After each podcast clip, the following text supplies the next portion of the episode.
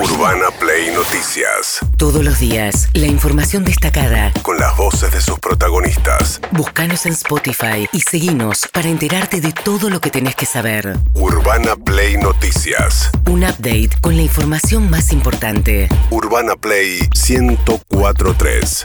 Una nueva experiencia.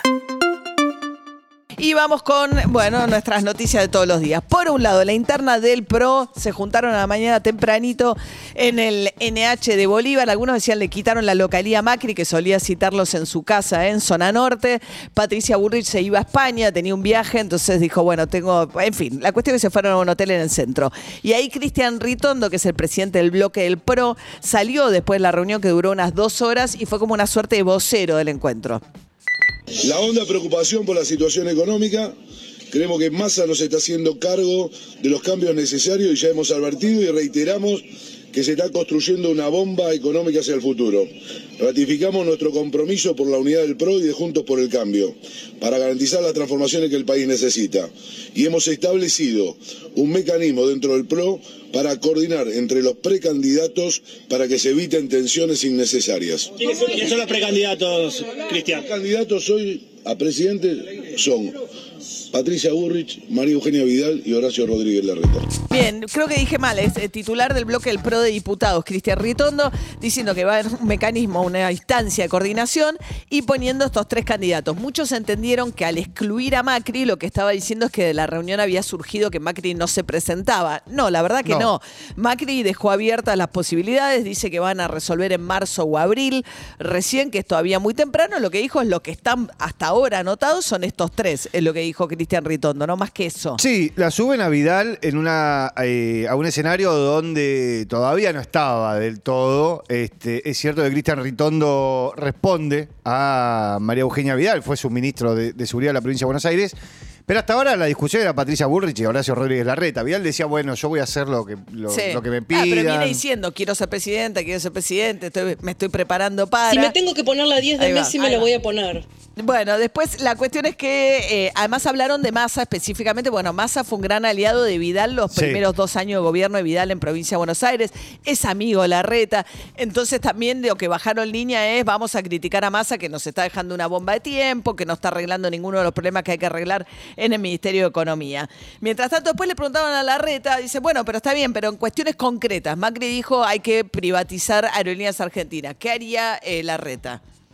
hay que ver caso por caso, ¿no? A mí no me gusta hablar de generalidades, pero donde hay, en el ex- donde hay excesos en el Estado, donde hay privilegios, sobre todo, hay muchas situaciones de privilegio, hay que cortar con los privilegios, y en eso hay que ir a fondo y rápido, hay que cortar con los privilegios, hay algunos de ellos generados alrededor del Estado, sin duda.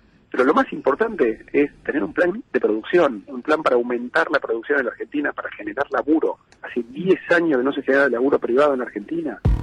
Bueno, no, no le contestó, le evadió No. a la pregunta a Rial en ese caso. Igual una cosa es hablar de ajuste y otra cosa es de aumentar la- el tamaño de la economía, digamos, ¿no? Es otro donde pone el énfasis, por lo menos en esa respuesta. Mientras tanto, el Cuervo Larroque, del otro lado, eh, dijo, dio por terminada la discusión de las PASO, como resignado a que Alberto Fernández no les va a hacer caso, que va a mantener las PASO, las primarias simultáneas y obligatorias, y que no va a bajar su candidatura. Pero Larroque dice, esto nos va a hundir, escúchenlo.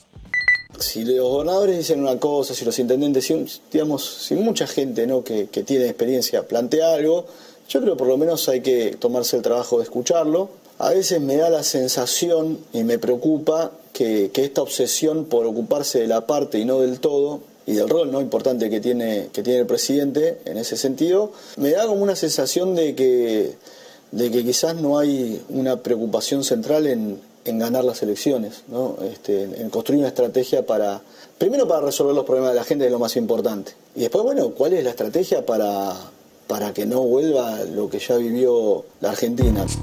A ver, se entiende, ¿no? Está diciendo, eh, está preocupado por su propio futuro, se olvida de todos y con esta estrategia vamos a perder la elección y va a ganar Macri o, o la oposición. Es Sí. básicamente lo que está diciendo.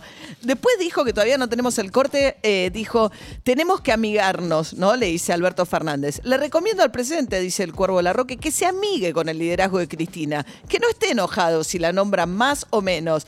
Hay que entender que en nuestra fuerza hay un liderazgo, que no es el de Alberto Fernández, Claro. sino el de Cristina Kirchner. Según la Roque, le están armando el acto de la militancia el 17 de noviembre, Estadio Único de La Plata, con Cristina Kirchner como oradora central, ¿no? Sí, como única oradora. Hasta ahora no va a haber otra persona. Eh, lo que tenés es este, una especie de- de la Cámpora y el Instituto Patria armando todo un relato de... es, es con Cristina. Es con Cristina y nada más. Escuchen el video que ayer publicó el Instituto Patria en sus redes sociales. ¿Por qué la bancamos? ¿Porque nos dio años de felicidad? ¿O porque nos dio su alegría? ¿Porque cuidó nuestro suelo? ¿O porque nos llevó al cielo? ¿Porque nos dio un futuro? ¿O porque no olvidó el pasado? ¿Porque con ella podemos soñar? ¿O porque con ella los sueños se hacen realidad?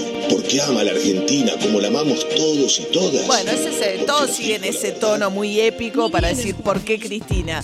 Bueno, mientras tanto hubo elecciones en Estados Unidos, no arrasaron los republicanos como se esperaba. Esta mañana están todavía contando votos porque, y van a seguir muchos días más, porque es una elección muy reñida.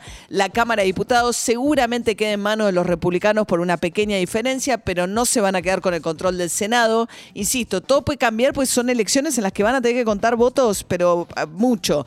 Pero de todas maneras, los eh, demócratas se quedaron con Nueva York, se quedaron con California, ganaron una elección muy importante en Pensilvania, donde Donald Trump tenía un candidato propio muy fuerte que decía que eh, eh, le habían robado las elecciones a Trump. De todas maneras, hay 200 de los candidatos que se presentaron en distintos cargos que son negacionistas del triunfo de Biden, que dicen que le robaron la elección a Donald Trump.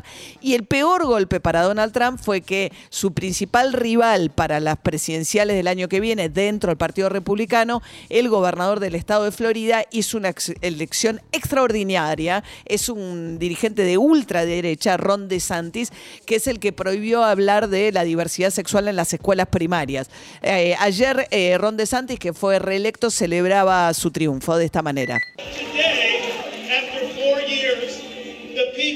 Después de cuatro años, hemos escuchado ahora, después de cuatro años de su mandato, el veredicto de la gente.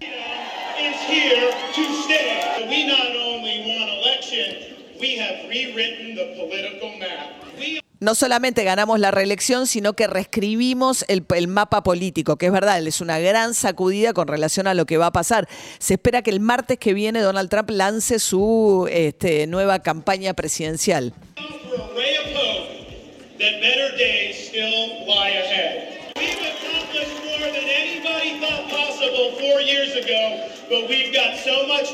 Bueno, nos va increíble, mucho mejor de lo que nos hubiésemos imaginado hace cuatro años, pero todavía tenemos muchísimas cosas que hacer por delante, así que se consolida dentro del Partido Republicano, sobre todo porque Trump además puede enfrentar problemas legales, uno por los documentos que se robó eh, secretos, lo otro es por la toma del Capitolio cuando hubo una protesta violenta de sus partidarios que rechazaban el triunfo de Joe Biden, con lo cual la posibilidad que enfrente problemas legales que también eh, crezca la figura de, de Santis. No fue paliza para los demócratas, ganaron dos mujeres abiertamente lesbianas o- como gobernadoras de dos estados, lo cual frente a lo que está pasando en Florida es un contrapunto.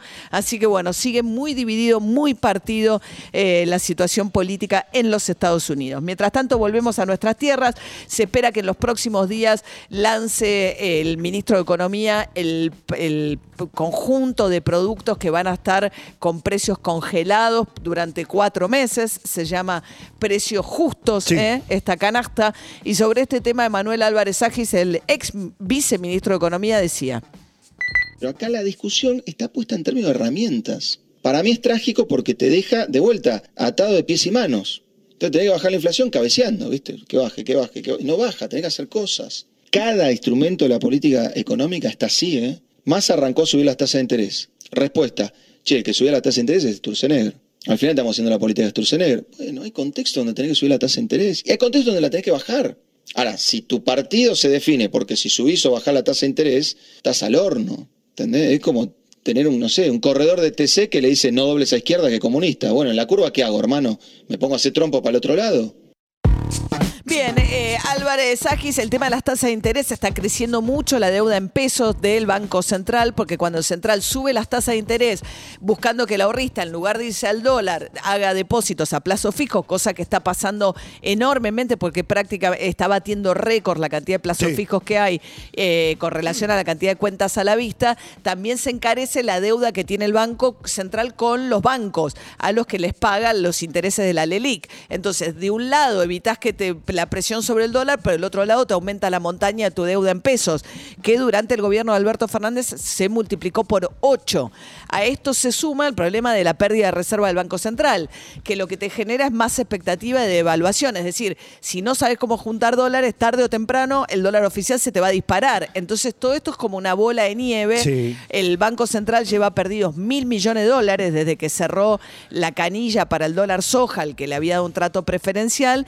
No está logrando acumular dólares el central. Y una cosa te alimenta a la otra, porque te obliga a subir más las tasas para que la gente se quede en pesos. Sí. Y ni hablar la que- inflación, ¿no? Básicamente eso es lo que dice Álvarez Sáquez cuando dice hay que ver el contexto, porque dice, bueno, subís la tasa, eso te lo hacía Sturzenegger, como si fuera una crítica, porque te lo hace un liberal ortodoxo. Sí. Y Sturzenegger dice, hay que mirar el contexto, porque en esa misma conferencia fue donde dijo que no hay nada más antipolítico que participar de un gobierno y criticarlo en público.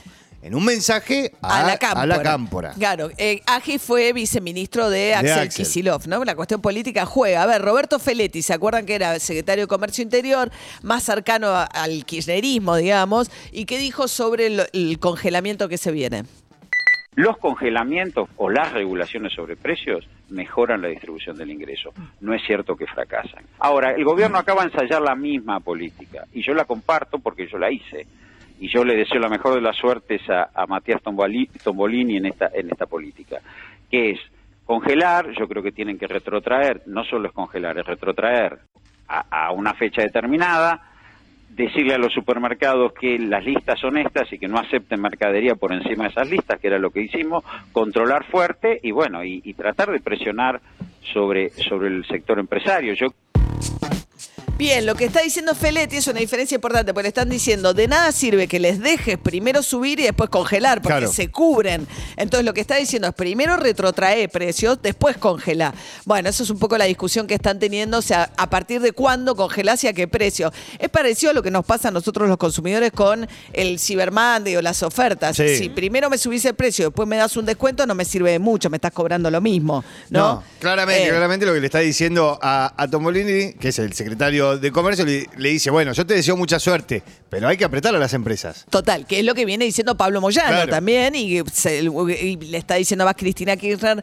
cuando le dice recompusieron ellos ya margen de ganancia, porque se cubrieron cuando en el mes de julio Claro. parecía que venía una devaluación brusca este, del tipo de cambio del dólar oficial.